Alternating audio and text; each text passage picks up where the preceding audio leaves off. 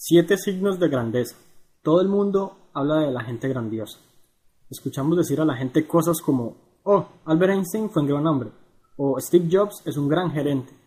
Todo esto hasta el punto de que nos convencemos de que existe algo especial o grandioso respecto a la gente que se encuentra en posiciones de liderazgo. Pero muchos de nosotros, quizás el 99.9%, nunca logrará una posición de liderazgo significativa, como por ejemplo estar a cargo de la presidencia de un país, o de un banco, o de una corporación multimillonaria. Y casi siempre, cuando escuchamos personas que poseen grandeza de alguna manera u otra, por lo regular son personas conocidas y reconocidas. Generalmente figuras históricas, inventores y en general gente que ha cambiado el curso de la historia de alguna manera importante. Algunas de estas personas se les atribuye la etiqueta de grandes. Considero personalmente, sin embargo, que esto no está del todo bien. Pienso que tú puedes ser igual o más grandioso que cualquiera de estos personajes. En ti está el potencial para ser un gran ser humano justo como lo han sido quienes han sido considerados dotados de grandeza. La única diferencia podría llegar a ser la escala de tus logros, lo cual realmente no importa si se evalúa objetivamente una persona. Realmente, la grandeza consiste en ciertos aspectos de nuestro carácter y disposición hacia el mundo.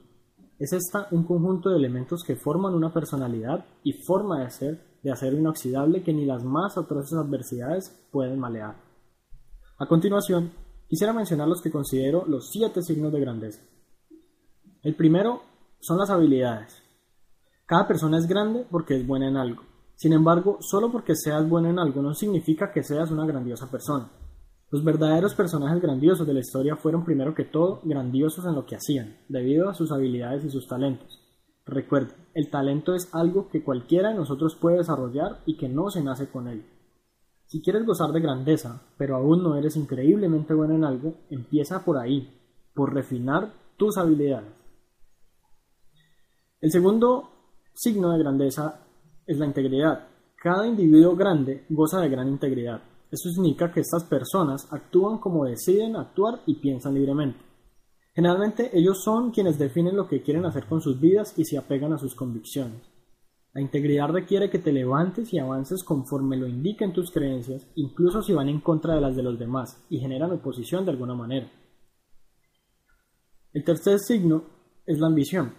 Creo que no hace falta recordarte que la ambición no es mala. Ser ambicioso significa fijarse metas grandes y altos estándares por cumplir y tomar la acción necesaria para llegar a ellos. La cuestión interesante aquí es que debes asegurarte de que tu ambición te sirva como escalera hacia el éxito, como factor potenciador y motivador de tus logros. No deberías dejarte llevar al extremo por la ambición ni dejar que ésta se convierta en avaricia o codicia. Realmente la ambición, aunque no solo se trate del tema monetario, tiene que ver con querer ser mejor y vivir una mejor vida. El cuarto signo es la persistencia. Los grandes no se dejan desmotivar por sus fracasos.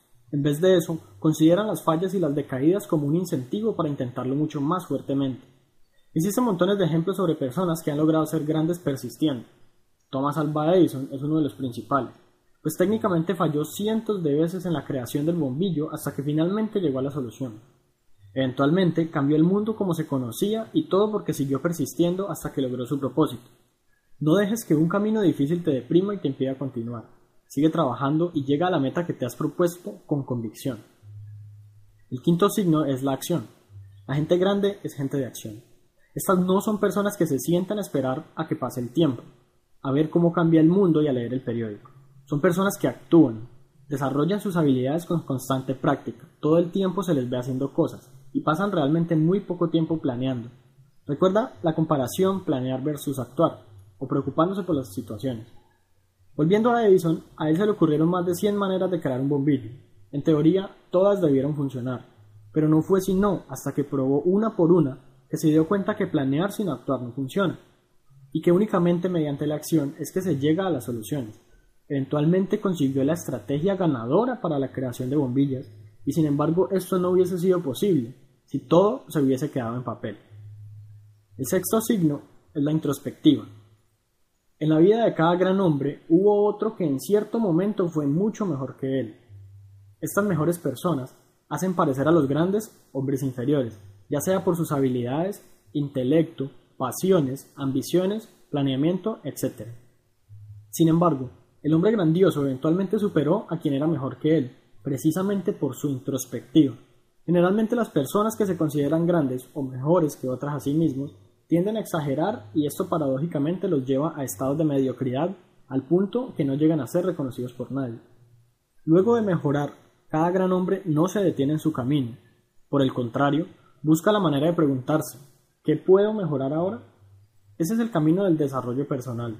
El mejoramiento continuo, aquel que busca hacer de nosotros cada vez personas más dotadas de grandeza, acentuando de esta manera nuestras fortalezas y minimizando nuestras debilidades. La introspectiva consiste en ser capaz de aceptar la autocrítica, aceptar que podemos estar en un estado mucho más favorable y de que nos falta todavía camino por recorrer para ser mejor y ser grande. Y finalmente, el séptimo signo es la motivación. Cada gran persona tiene su motivación para hacer lo que hace. Esto es lo que les permite levantarse en la mañana y tomar acción independientemente de las adversidades. Es lo que les permite querer mejorar.